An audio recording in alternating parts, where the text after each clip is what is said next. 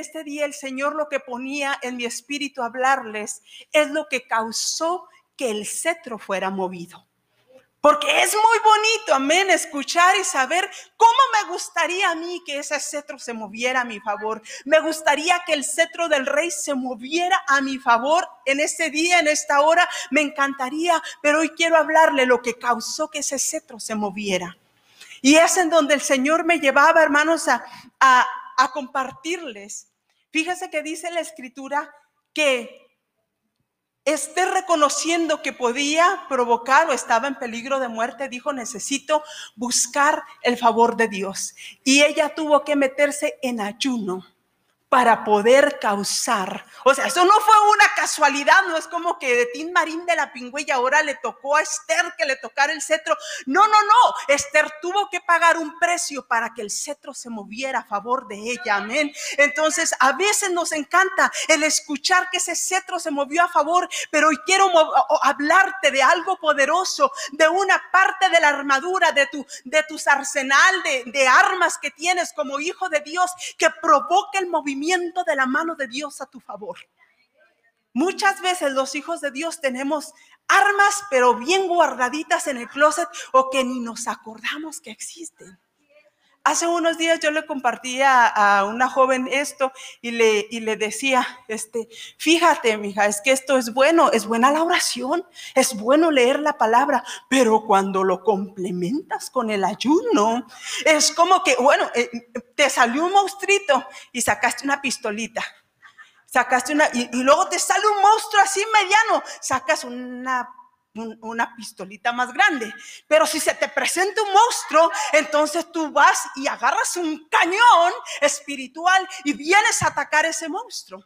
Así es de que la oración combinada con palabra y añadida en el ayuno, usted está sacando su cañón espiritual para decir, yo necesito derribar esto que se ha levantado en mi vida. Y sabe que a la iglesia actual muchas veces se le olvida el tema del ayuno. Muchas veces se le olvida el tema del ayuno, pero esto es un arma poderosa. Esther dijo, necesito el favor de Dios y voy a tener que sacar mi cañón, porque esto sí está cañón. Amén. Estaba difícil el asunto, ¿sí o no, hermanos? Le estaba diciendo, te puede costar la vida. O no, pues no, no puedo sacar una pistolita ahí de juguete, tengo que sacar lo más poderoso que tenga, lo tengo que sacar para venir a enfrentar esto. Entonces dice la escritura que Esther agarró a sus doncellas y les dijo, ¿saben que no ella solita? Dijo, necesito quien me acompañe. Vamos a meternos en un ayuno y vamos a clamar la gracia y el favor de Dios para que se mueva ese cetro a favor de nosotros, porque estamos en riesgo de muerte. Entonces dice la escritura, hermanos, que esto es lo que hace Esther. Y sabe que, y, verdad que usted y yo la tenemos como una heroína a Esther, porque oh, se atrevió a arriesgar su vida para poder interceder por su pueblo. ¿Sabe que el Señor me recordaba cuando leía esto? Hay algo más maravilloso. Hay alguien que no arriesgó su vida. Él fue dispuesto a ir hasta la muerte para que el velo del templo se rasgara y usted y yo tengamos el libre acceso ante el Rey de Reyes, Señor de Señores, para que confiadamente nosotros podamos venir a adquirir el oportuno socorro a su presencia. Él fue y entregó su vida, amén, aleluya, para que nosotros tengamos ese libre acceso, amén. Pero en este caso, hermanos, estamos hablando de un hombre con el corazón endurecido. Y hay ocasiones en las que e, e, en las que nosotros tenemos peticiones o situaciones en donde está de por medio el corazón de un hombre endurecido o de una persona, terceras personas que dependen de que cambien su mente, de que cambie su corazón para que nosotros agarremos esa respuesta. Y Esther sabía que aquí estaba de por medio el corazón del rey que el rey tenía que estar allí, entonces dijo, tengo que hacer que el que todo lo puede doblegue ese corazón a mi favor. Amén. Y como sabía que la dureza del corazón de un hombre estaba de por medio, dijo, yo tengo que ir al que puede tratar con los corazones, al que puede romper la dureza del corazón para que yo pueda obtener la victoria. Y el punto número uno en esta mañana, hermano, que yo, que el Señor traía a mi espíritu, es que cuando usted quiere que se rompa algo en el corazón endurecido de las personas, esta es una arma poderosa, el ayuno.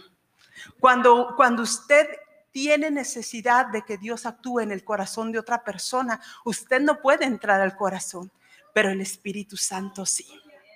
El Espíritu Santo puede hacerlo. Yo recuerdo, hermanos, en una ocasión que una mujer, estando yo predicando en la radio, me llamaba y me decía, hermana, hoy quiero que ore por mí, por una petición que yo tengo. Y y me decía, fíjese que yo me acabo, no tengo mucho de convertida, pero está el deseo de mi corazón, me quiero bautizar. Pero cuando yo fui con mi pastor a pedirle de que me bautizara, él me exigió que yo tenía que poner mi vida en orden con el hombre que vivo, porque no estamos casados, nada más vivimos juntos. Pero cuando yo le pido a él que se case conmigo, me dice que eso no tiene importancia, que a él no le importa como quiera, yo vivo con él y que para él no importa. Y dice, yo quiero bautizarme. Yo tengo el anhelo de bautizarme. Y el Espíritu Santo me hizo sentir, le dije, hermana, tres días de ayuno. Vamos a la presencia del Señor. Váyase como Esther, tres días de ayuno a la presencia de Dios. Y al tercer día, venga y preséntele la petición a este hombre para que, porque su deseo era bueno. Ella quería poner en regla su corazón con Dios. Amén. Y, dice y, y me dice aquella mujer, es que no ha querido, ya se lo he dicho. Y no ha querido y no ha querido. Pues imagínese una mujer detrás, te casas conmigo, te casas conmigo. Una mujer detrás del hombre, amén. Pero entonces dice, mm, eh, eh, aquella mujer, este, le dije, está bien, vamos, vamos a hacerlo, metas en ayuno, hermana, yo me meto junto con usted en ayuno, está bien. Y este, y me llama la semana, la hermana bien eh, excitada, maravillada, y me dice, hermana, no me llamo para contarle una cosa. Y digo, ¿qué cosa? Dice, iba en el segundo día de ayuno. Y iba caminando por el centro y me dijo a mi marido, mira la corte, ¿qué impide que nos casemos? Y él solo me metió a la corte y se casó conmigo. Digo, e, es que estas son armas poderosas, hermanos. Cuando actuamos en la voluntad por el propósito de Dios, la mujer excitada dijo, por fin yo voy a poderme bautizar porque esto, esto me estaban requiriendo para poner mi vida en orden con el Señor.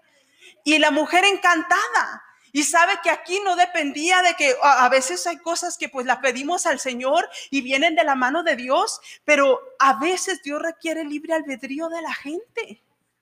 Entonces Dios está allí con toda la disposición, pero nomás la gente pues tiene libre albedrío, no se quieren mover, no quieren hacer, pero qué poderoso saber que cuando nosotros buscamos el rostro del corazón eh, de Dios, Él viene, viene y mueve el corazón del hombre a favor de lo que nosotros estamos pidiendo.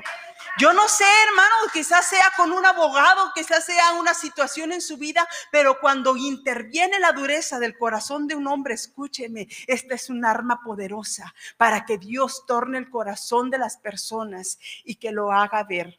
Mientras, amén. Gloria Señor. Y nunca se me va a olvidar, hermanos. Fíjese, así es de que tenemos, número uno, esto maravilloso, el ayuno para mover el corazón de personas. Cuando usted no lo puede mover, cuando nadie lo puede mover, el Señor puede cambiar el corazón de las personas, puede moverlo a su favor, aleluya.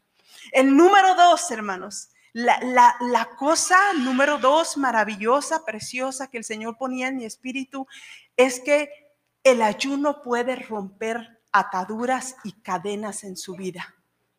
Yo, yo no sé, Amén. Yo no sé que yo no conozco la vida de, las personas individuales, pero Dios conoce su intimidad con Dios y su situación con Dios. ¿Sabe una cosa que recuerdo muy claro? Que en una ocasión una mujer, una vecina mía vino conmigo y me tocó a la puerta. Yo le estaba ministrando, le estaba hablando del Señor. Y vino y se me acercó y me dijo, oye, oye Lili, es que, es que quiero decirte algo yo necesito que Dios me ayude porque desde que soy adolescente estoy enviciada con el cigarro y yo no puedo soltar eso. Y le dije, ¿de veras quieres ser libre? Y me dijo, sí, sí quiero porque ya son muchos años, muchos años y no puedo dejarlo. Le dije, ¿es en serio? Sí, ok, vámonos tres días de ayuno, que el Señor rompa esta cadena en el nombre de Jesucristo. Y sabe, sabe una cosa que aquella mujer me, me contaba después cuando me dio su testimonio al tercer día, este, dice, a partir de ese día, de esos días que yo estuve en ayuno, cuando olía, el Señor me hizo alérgica al cigarro. Cuando yo percibía el aroma del cigarro, me daban náuseas, me daban ganas de ir a vomitar, porque lo que Dios hace, lo hace bien hecho. El ayuno rompe cadenas. Así es de que no hay excusa. Yo sé que hay muchas, en muchas iglesias que se les predica y digo, ay, pero es que ustedes están luchando con el pecado. Pues usted tiene armas para vencerlo, aleluya. Pero la pregunta es, ¿realmente usted quiere vencer esa atadura? Si la quiere vencer, la puede vencer, porque Dios le ha dado como, aleluya, la ayuda del Espíritu Santo más su voluntad. ¿Por qué? Porque sí, el, Espíritu Santo es un caballero. El enemigo viene y le rompe las puertas. Si usted le abre la puerta al enemigo, él la rompe todas y le destruye la casa. Pero el Señor es un caballero y Él no hace nada fuera de su voluntad. Y si usted le dice, yo vengo porque estoy dispuesto Hoy me presento, estoy dispuesto, Señor, a que tú rompas. Yo reconozco esta atadura en mí. Esta atadura que me quita fuerza. Usted lo sabe, usted y el Señor lo sabe. Hay gente que nunca logra, que nunca logra firmarse en el Señor porque nunca puede reconocer que tiene un problema justifica diciendo que Dios es amor, que Dios todo perdona, que Dios todo lo ve y nunca se rompe la atadura y nunca se acaba el problema en su vida porque no reconoce que sí puede tener un problema, pero mayor es Él que está con nosotros y que las armas de nuestra milicia no son carnales, que son poderosas para la destrucción de fortalezas y esa es la excusa para una iglesia carnal, usted sabía. La excusa de una iglesia carnal es decir, es que estoy en la carne, estoy en la carne. Sí, estamos en el mundo, no somos del mundo. Amén. No somos del mundo. El Señor nos ha dado poder y autoridad para destruir las cosas que no son agradables a Dios. Las cosas, las mire, usted sabe, cosas que muchas veces no te has atrevido a confesarle ni a tu mejor amigo. Pero Dios las sabe. ¿Y de quién se va a esconder? Dios lo conoce, sabe todo de ti, hasta el último cabello de tu cabeza lo conoce. Y si hay algo que Dios desea es que tú seas sincero con Él. Porque no va a ir de chismoso, usted no se preocupe. Cuando usted viene y le confiesa algo a Dios, Él no sale corriendo con el vecino y con el primo del primo a decirle lo que hay en tu vida. Él no es chismoso. Él lo escucha y le ayuda. Él escucha la sinceridad de su corazón cuando le dice, estoy harto de ser un mediocre espiritual. Estoy harto de estar cayendo en esta tentación. Estoy harto, Señor. Estoy cansado de seguir cayendo en el mismo pecado. Ya me cansé, ya me harté, ya me da. Hoy saco mis armas espirituales y destruyo en el nombre de Jesucristo la atadura que he estado venciendo. Si usted quiere formarse como una iglesia mediocre, usted siga creyendo que no puede y que es pura carne. Pero los que estamos en Cristo y somos espirituales, sabemos que Dios nos ha dado armas. Nos ha dado armas para destruir, derribando toda altivez y todo lo que se levante en contra, en contra del conocimiento del Señor. ¿Sabe, hermano? Es tan importante reconocer las cosas delante del Señor y saber que Él lo puede hacer. Aleluya. Y luego, el punto número tres, hermanos. Y es en donde, en donde el Señor me movía mucho en el espíritu. Yo sé que es bien bonito cuando nosotros le pedimos al Señor, le pedimos al Señor, este, nos vamos en ayuno, en oración, porque tenemos una petición. Y nosotros, usted y yo sabemos que por lo general la mayoría de la gente busca más al Señor cuando tiene necesidad. Es lo común. Es lo común. Hay necesidad, buscamos más de Dios. No hay necesidad, muchas veces le buscamos, pero no tanto. O quizás uno ni le buscan porque no hay necesidad de hacerlo. Amén. Pero la verdad de todos, hermanos, es que necesitamos de Dios en todo tiempo. Y quizá por eso es que el Señor tiene que mandar la necesidad, porque sabe que si no hay necesidad no le buscamos. Y el Señor me hablaba, hermanos, en, el punto número de tres, la causa o el por qué el ayuno. Y le voy a decir la más gloriosa y la más preciosa de las causas. Simplemente para conocerlo más simplemente para buscarle y decirle, yo quiero ser más como tú. Yo quiero conocer tu naturaleza, quiero sentir, quiero saber lo que eres tú. Aleluya.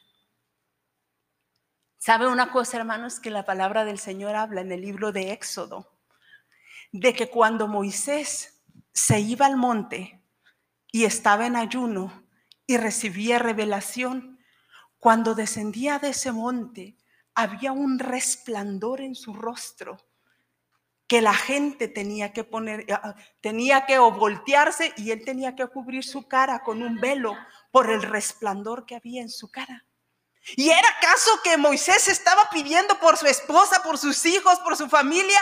No, era que Moisés iba al monte porque quería revelación de Dios, porque quería estar en la presencia del Señor, hermanos. ¿Dónde están esos hijos de Dios que hoy pueden decir, yo voy a estar en ayuno simplemente porque quiero conocer a mi maestro, porque quiero conocer, tener su mente, tener su corazón, saber su voluntad para mi vida? ¿Quién puede decir, yo deseo tener un ayuno porque quiero conocerle más. Porque yo quiero ir a un nuevo lugar cerca de Él para que mis ojos se abran y no sean carnales. Para que no mire las cosas. Mire, este mundo está de mal en peor. Este mundo y la mentalidad de este mundo cada día se está poniendo peor el asunto. Dice la palabra del Señor que por haberse multiplicado la maldad, en el mundo, allá afuera, ¿qué va a suceder? El amor de muchos se va a enfriar.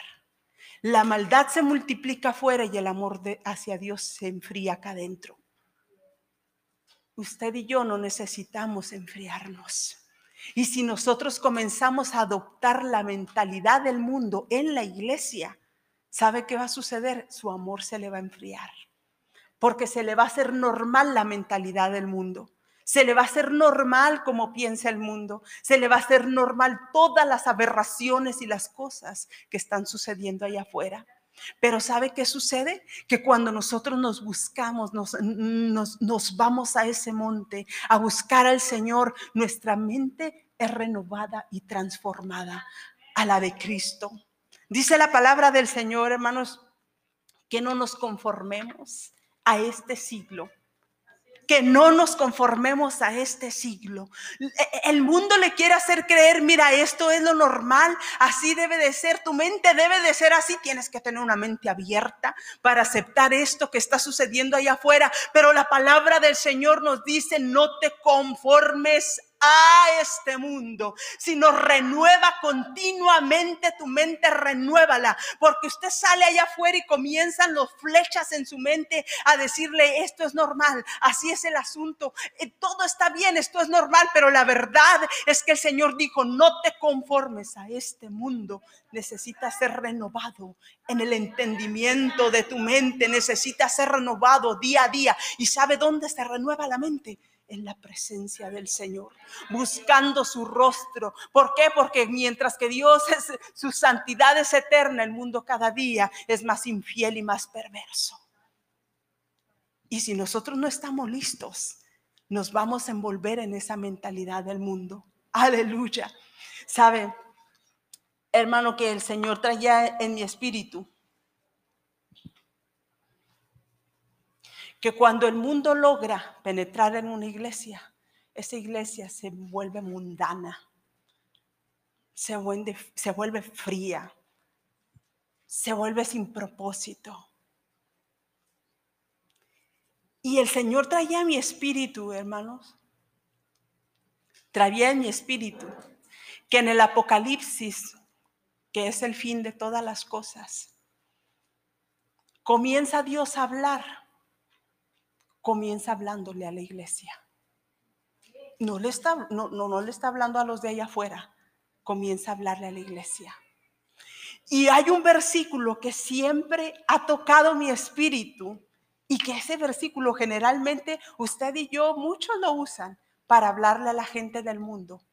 Apocalipsis 3:20. He aquí yo estoy a la puerta y llamo.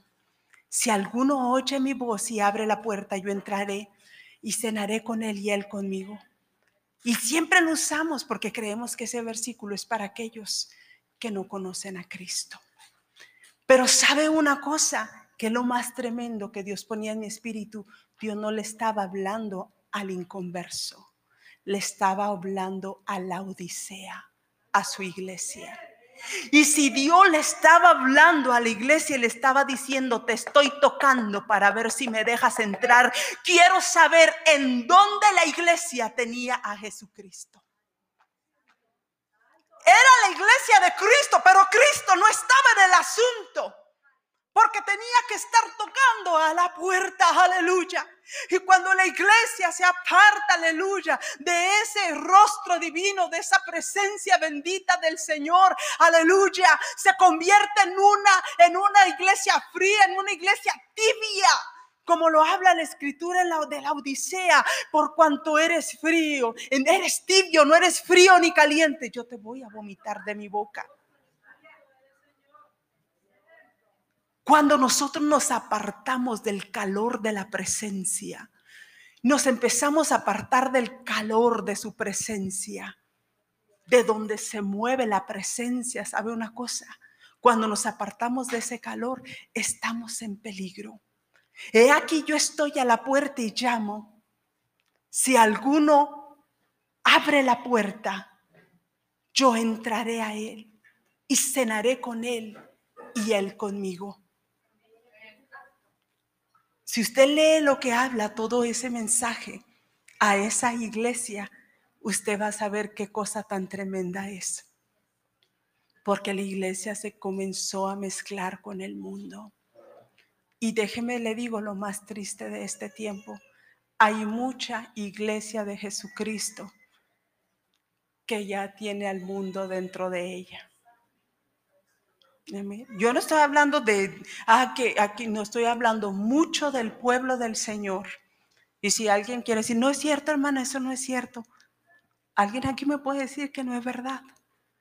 Mucha, gran parte de la iglesia tiene compañía con el mundo. Porque si no estuviera esta, esta escritura allí, yo estoy llamando a la puerta de mi iglesia para ver si me dejan entrar. Es mi iglesia, pero estoy llamando a la puerta para ver si me dejan entrar.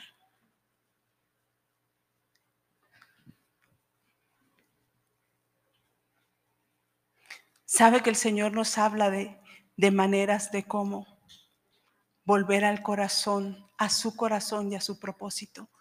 La palabra del Señor dice que nosotros como iglesia somos la luz del mundo. Somos la luz de este mundo. Dice la palabra del Señor que nosotros somos la sal de la tierra. Pero si la sal se le quita el sabor, ¿para qué sirve?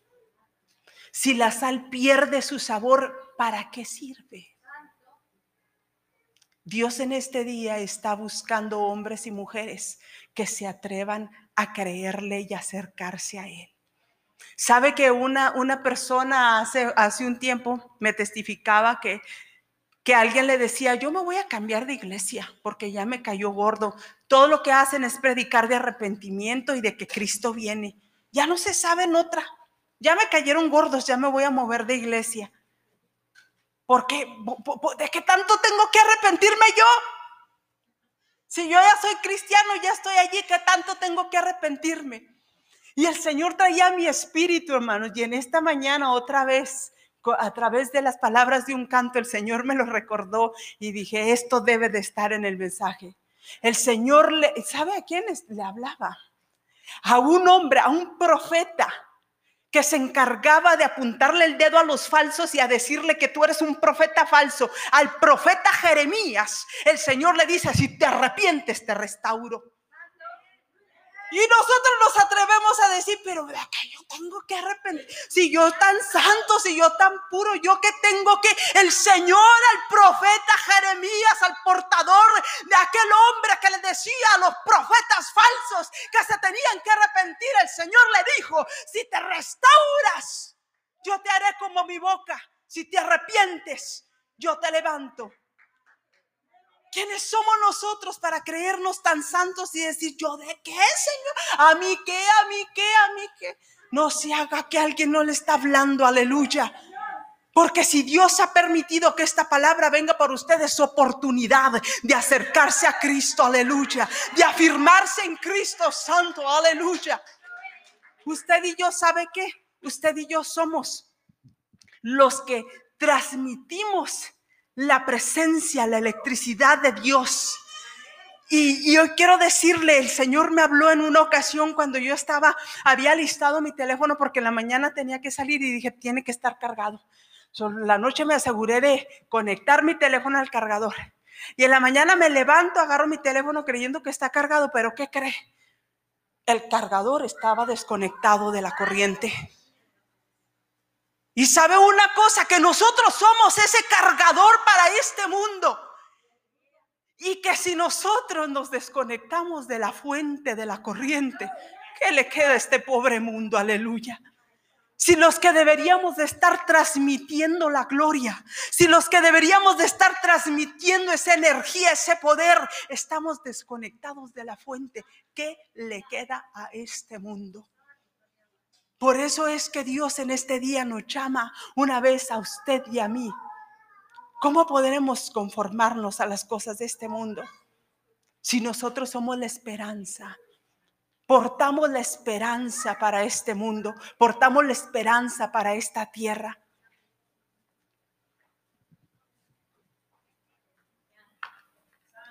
Dice la palabra del Señor, cuando Moisés subía a ese monte, su rostro resplandecía. Él no tenía que andar presumiendo. Fíjense que estuve tres días en ayuno y oración. La evidencia, la evidencia que llevaba en él mostraba la gloria de Dios. Ay, es que yo estoy bien apartado para Cristo. Usted no va a tener que decirlo. La evidencia va a estar en usted. Dios quiere levantar un, mire, dice la palabra del Señor que la luz no se hace para esconderse. La luz se pone en un alto monte, una ciudad así alumbrada, una luz que se pone en lo, cuando usted compra una lámpara no la pone abajo de la cama. La pone en lo alto para que resplandezca, para que brille. Si Dios está trayendo este mensaje, iglesia, yo sé que Dios lo va a usar como una luz para este pueblo, como una luz para este pueblo, como una luz, pero una luz genuina, pero una luz genuina que realmente arde en la presencia de su Espíritu Santo, aleluya. No como aquellos tibios, aleluya, que el Señor vomita de su boca, pero aquellos que se atreven a buscar la presencia del Señor genuinamente, aleluya. ¿En dónde está la iglesia de Jesucristo? ¿En dónde está ese remanente? Ese remanente que no se deja contaminar. Ese remanente que realmente busca una iglesia de poder. ¿Sabe una, una cosa? Muchas, mucho, la mentalidad de muchos hijos de Dios pensamos que una iglesia poderosa es la que hace grandes y poderosos eventos y que no, pero es que eso sí, tanta gente que traen y, mueven multitudes y mueven cosas. Pero sabe una cosa, una iglesia poderosa es aquella que no se aparta de la presencia del Señor. De nada sirve tener mil eventos sin la presencia del Señor allí. De nada sirve tener mil eventos que muevan emociones, pero que no muevan nada porque no está la gloria de Dios allí. Aleluya. Hay una gran diferencia. El dinero puede mover multitudes, pero eso no quiere decir que la gloria de Dios estaba allí. Llegó un tiempo, hermanos, que el pueblo de Israel tenía el arca y que creía porque tenía el arca que la gloria estaba allí, pero hacía mucho tiempo que la gloria se había ido. Tenían el arca, pero no tenían la gloria. Aleluya. No porque hay dinero para mover y para hacer y deshacer, quiere decir que Dios está en el asunto. Le voy a decir en dónde está Dios, en una iglesia donde no se aparta del poder, que no se aparta de su presencia. Porque si es la voluntad de Dios, aunque no tenga nada, Dios lo suple todo, aleluya. Y puede tenerlo todo, pero si Dios dice, tú no haces nada, usted no mueve las manos. O sea que en el reino de Dios eso no interesa, no interesa que tengas en tu mano. David no tenía nada, tenía una piedra y derribó un gigante. Aleluya. No interesa lo que tengas en tus manos. A veces tenemos conceptos tan equivocados que decimos, no, pues es que aquellos tienen tanto, por eso hacen y deshacen. No se trata de tener, se trata de que el Señor quiera. Porque cuando el Señor quiere, Él mueve lo que tenga que mover. Él abre y suple lo que tenga que suplir. Aleluya. Pero eh, eh, debemos de cambiar nuestro concepto y decir, es que no tengo, de decir, voy a buscar la voluntad de Dios y ser dirigido por la voluntad de Dios. ¿Y sabe dónde se encuentra? En la gloria, en ese monte, en donde uno va y busca su presencia. Es cuando Dios dice, si yo, si yo dirijo, tú vas. Si no dirijo, tú te quedas. Y Moisés decía, Señor, si tu presencia no viene conmigo, yo aquí me quedo, yo no me muevo, yo no me quedo. Prefiero no moverme que caminar sin tu presencia y sin tu gloria. Aleluya. Usted y yo necesitamos la gracia y la bendición de Dios en nuestras vidas. Esther era una huérfana. ¿Usted cree que alguna vez se imaginó ella que iba a estar en la casa del rey? Y que ella sería el instrumento que Dios usaría para que el cetro del rey se moviera a favor de su pueblo y que estuviera vestida de esa grandeza y de esa gloria, cuando probablemente cuántas veces el enemigo le dijo, tú todo lo que eres eres una huérfana, ni tus propios padres te quisieron. ¿Cómo te atreves? ¿Cómo te atreves? Y aquella muchacha sin esperanza, acuerdo su entendimiento, Dios la levantó y le dijo, tú eres reina. Porque no se trata de lo que tú crees que eres o tienes. Se trata del que lo desea y lo quiere. Y si Dios lo dice y Dios lo manda, aunque tú creas que no hay nada, Dios lo pone todo. ¿Acaso no es mejor buscar al que es dueño del oro, de la plata? Dice la escritura, si Jehová no edifica la casa, en vano trabajan los edificadores. David pudo ser rebelde, y pudo haber dicho, no, ya tengo todo. Mm, vénganse, albañiles, rápido, muévanse, construyamos. Pero ¿sabe qué? Si Dios no estaba en el asunto, de nada servía lo que iba a edificar. Son nuestras oraciones a veces tienen que ser dirigidas.